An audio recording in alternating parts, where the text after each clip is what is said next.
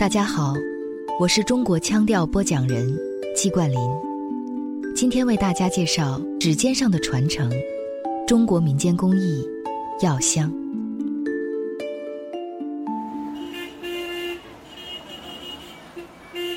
这是现代都市人一个普通工作日的早晨，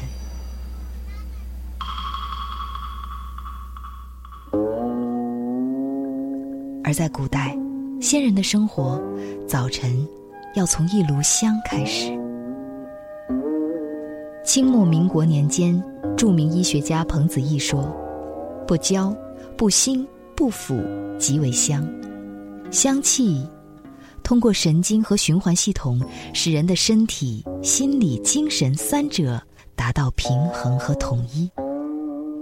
药香传承了几千年，屈原在《离骚》中。”以所配香草味道的优劣，来比喻人的品德，在电视剧《甄嬛传》当中，更是多次提及各种药香。此香的香气，竟这般香甜。不错，这就是鹅梨帐中香的味道。朕有时不得安眠，闻得此香，便能好受许多。历史上的许多名贵香方和香品，就像治病的良方一样。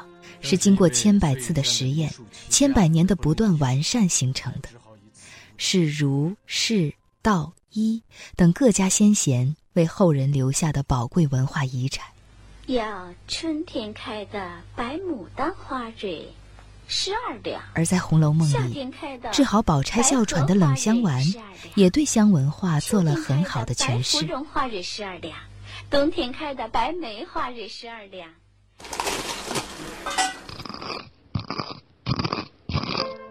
传统药香制作工艺包括几十道工序，全部由手工制作而成。药香制作中最彰显技巧与功力的一个工序就是合香。不同香药的药性有天然的约束，必须要炮制合药，还得分出君臣佐使平衡配伍，才能除去药物的毒性。国家级非物质文化遗产传统药香传承人李时亮的手工制香工艺由家族传下，到他这儿已经传承了八代人。香药有的可能是油性物质，是水性物质，粉末状的，先跟哪个去合，它的药性会更平和。还有一些呢，根据天气变化去合香。有的时候阴天，比如像乳香啊、没药一些树脂类的香，它就不适合合。它吸收水分的能力非常强，合香的话很有可能会破坏将来成型之后的一个质量。所以也要考虑天气的原因、药性本身的原因、方剂的原因，它是很多样的原因组成的。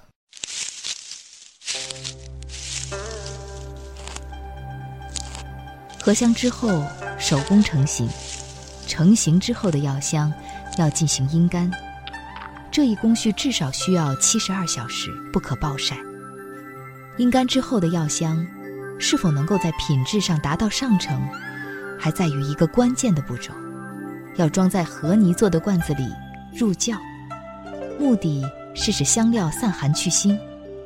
香窖不能恒温恒湿，要用大自然的方式来去掉天然药材身上不好的方面。现在我们已经下到地下六米了，那这个就是我们的香窖。因为这个年代的不同呢，分别搁在不同的间里。咱们都是用这个红砖砌的这个整个的墙壁。窖是开两门，需要有一个对流的风，还不能让风直吹，否则呢，你比如晾晒像线香啊、塔香，它容易变形。李时亮说：“药香珍贵。”首先在于用料，自己为找这些药，自己都亲自去，所以跑过很多地方，绕地球一圈了，各大洲都去过了。阿拉伯国家的一些树脂类用香，就像乳香啊、没药啊，它是必须在那种沙化的地带、特有气候才能产这种香。药材地道，是药香制作的第一道保证。制香人为了熟悉原料特性，常常要亲自试药。试药三分毒，中个毒。脸麻手麻都是经常的事，所以试药的时候，身边都要放上点儿解毒的东西。只要试药，它就一定是有偏性。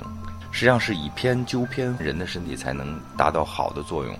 长的时候呢，实际上每个药都是有毒副作用的。但是我觉得是好事儿，因为你不试，你没办法了解它这个药性到底是一个什么样的状态，跟你身体的这个对应关系和你自身的感受。药香的制作遵循中医的天人合一哲学，蕴含着祖先们对生命在时空中位置的思考，讲究依循节律五行。比如说香方当中有一个叫有名的叫五方香，专门对应我们的五行关系和这个时令的。呃，东阁藏春正对东方，东方就主木，这个香方就是调肝脏；西斋雅意对应西方，那就是调筋、肺和大肠；南极庆寿呢代表火啊，心脏；北苑名方是水，那就是肾；然后呢就是四时清胃。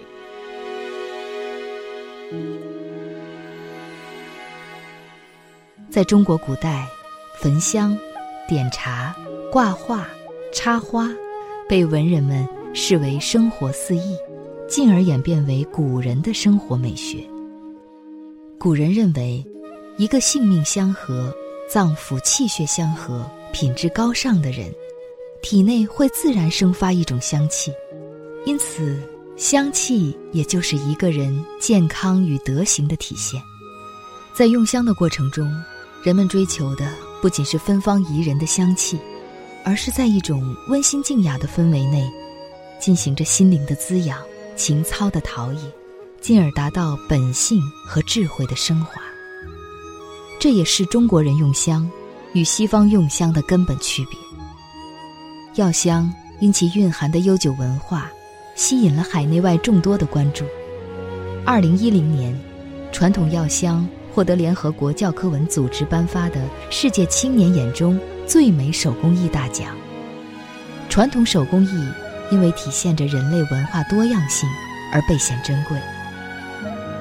当我们向世界介绍自己是中国人时，除了黄皮肤、黑头发、黑眼睛，讲汉语、写汉字，还可以点上一炉药香，让袅袅的香气讲述我们特有的智慧。